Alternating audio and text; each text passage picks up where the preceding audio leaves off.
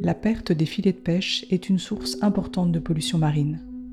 Dans cet épisode de L'espace pour notre planète, nous allons voir comment les pêcheurs peuvent équiper leurs filets de balises satellites pour les retrouver. Pierre Morera, pêcheur à la Londe les Morts, a répondu à toutes nos questions.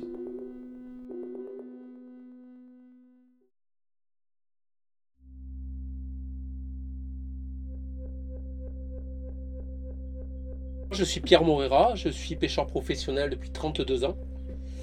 Et euh, je suis arrivé à la Londe pour faire la pêche en 2004. Avant ça, j'ai fait la pêche 18 ans sur le Marseille. En tant que pêcheur, quand on met du matériel à la mer, on sait où on le met. Les problèmes surviennent quand il y a des bateaux euh, extérieurs qui nous coupent les signaux. Donc pour rappel, un filet ou un palan se pose au fond de la mer. Et donc il est matérialisé en surface avec des... Bon, a des cordes qui rattachent le matériel à la surface où c'est matérialisé avec des bouées. Les problèmes surviennent quand des bateaux extérieurs, c'est-à-dire soit des bateaux de plaisanciers, soit des bateaux de des gros bateaux de commerce, des tankers, des gros ferries, nous coupent les pavillons. Et donc lorsque le bateau il passe dessus et que la corde et que le signal est broyé dans l'hélice, euh, le bateau en général n'a pas de dommages, mais nous par contre, nous n'avons pas la possibilité de remonter le matériel de pêche. Si le filet est perdu, il va continuer à pêcher durant des années au fond de la mer. C'est ce qu'on appelle la pêche fantôme. Et ça, c'est très très grave, dans le sens qu'il y a du poisson qui va se prendre dans le filet, qui ne sera plus jamais remonté, qui va mourir dans le filet pour rien. Et en plus, ça va, euh, ça va gêner le développement de la vie sur le fond de la mer. Donc il y, a, des effets négatifs qui sont vraiment très importants. Lorsqu'on a une perte de filet, on a développé des techniques pour arriver à les récupérer, c'est-à-dire on jette des espèces d'encre ou de grappin euh, sur la trajectoire où on a lancé le filet pour essayer de récupérer ce filet. Donc c'est pour ça qu'on a fait entre mon comité des pêches du Var et euh, la société CLS. Euh, le but de ce partenariat, c'est d'arriver à créer le bon produit qui va pas être très cher, que le pêcheur va pouvoir acheter et qui va lui permettre de retrouver un clou sur ses filets. Mais il y a aussi d'autres aspects de ce partenariat. Il y a aussi la firme, l'association LRS, les ressources sous-marines, et des gens aussi qui ont créé des, drones sous-marins, des robots, on appelle ça des ROV, des ROV. Euh, CLS a inventé aussi des balises qui vont être sous la surface de l'eau, maximum à 60 mètres de profondeur, et qui permettent, si le signal est coupé, le pêcheur a une télécommande, il appuie sur un bouton, et avec des ondes sonores, ça libère un flotteur qui arrive en surface. C'est si jamais rien ne remonte, parce que le bateau extérieur, le gros bateau, a arraché toute la corde et donc les balises. à ce moment-là, c'est la société, donc l'association LRS qui vient sur place. Donc le pêcheur appelle le comité des pêches du Var, qui va se mettre en relation avec LRS, qui va envoyer euh, un bateau équipé d'un ROV.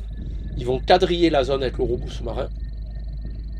Le robot sous-marin va baliser le filet, même s'il était traté sur des kilomètres, et surtout va dérager, c'est-à-dire va sortir le filet des roches. Et le pêcheur sur place va pouvoir récupérer enfin son matériel.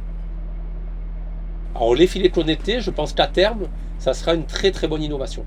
C'est-à-dire qu'on peut rêver dans un futur proche, avec les moyens techniques, qu'en fait, vu que nos filets seront connectés si on arrive à développer ce projet, on peut imaginer que le patron du cargo, du ferry ou du porte-container, il est lui aussi une application dans sa passerelle et que donc lorsqu'il approche dans des côtes, il y, a, une alerte lumineuse sur l'endroit où il y a les filets et que donc il, se déroute, il a l'obligation légale de se dérouter pour arrêter de couper les filets aux pêcheurs.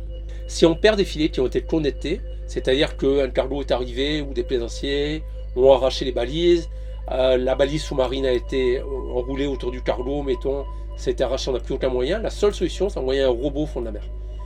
Donc, c'est justement là où l'association LRS a vraiment un gros, gros savoir. Ils ont une usine de ROV déjà. Ils maîtrisent entièrement. Ils, ont développé un protocole. En fait, lorsqu'ils mettent, ils ont créé le nouveau ROV, il pèse que 16 kg. En fait, il est, il est complètement autonome, il n'y a plus de câble. Et donc lui, il n'est pas limité, il n'a pas besoin de faire de palier. Il peut faire des, des coupes sur le fond de la mer, comme ça, des, des trajets. Il peut arriver donc à quadriller une zone, à retrouver le filet, sera le déraguer avec ses bras, le sortir des roches et à le baliser. Donc le pêcheur sur place, il peut arriver à le retrouver. Nous, quand on a un filet qui est perdu, euh, on a des techniques où on traîne des angles, on traîne des trucs. Mais si le ferry ou le cargo a remorqué le filet, on va draguer à un endroit où il n'y aura plus le filet. Donc il faut bien un robot sous-marin qui nous aide. Mon expérience avec les filets connectés, pour moi, ouvre de belles perspectives. Alors on n'est pas encore au point, on est en période d'expérimentation. On est en train de développer donc une, un prototype final qui en plus euh, sera à bas coût. Il faut que ça coûte assez peu cher pour que l'ensemble des pêcheurs puissent s'en doter s'ils le veulent. Donc euh, les confrères qui travaillent très profond à des filets et qui travaillent de nuit, euh, entre, entre la trace du filet qu'ils ont repéré et la nuit suivante quand ils vont tirer, il a pu dériver d'un kilomètre et demi. Donc au lieu de chercher dans le mauvais temps la nuit comme ça le filet, ils vont avoir la trace du filet, la position exacte du filet grâce à ce matériel. Euh, et je pense que dans l'avenir, quand, on aura vraiment mis au point le prototype définitif, ça permettra vraiment d'éviter les collisions, au moins avec les ferries les cargos.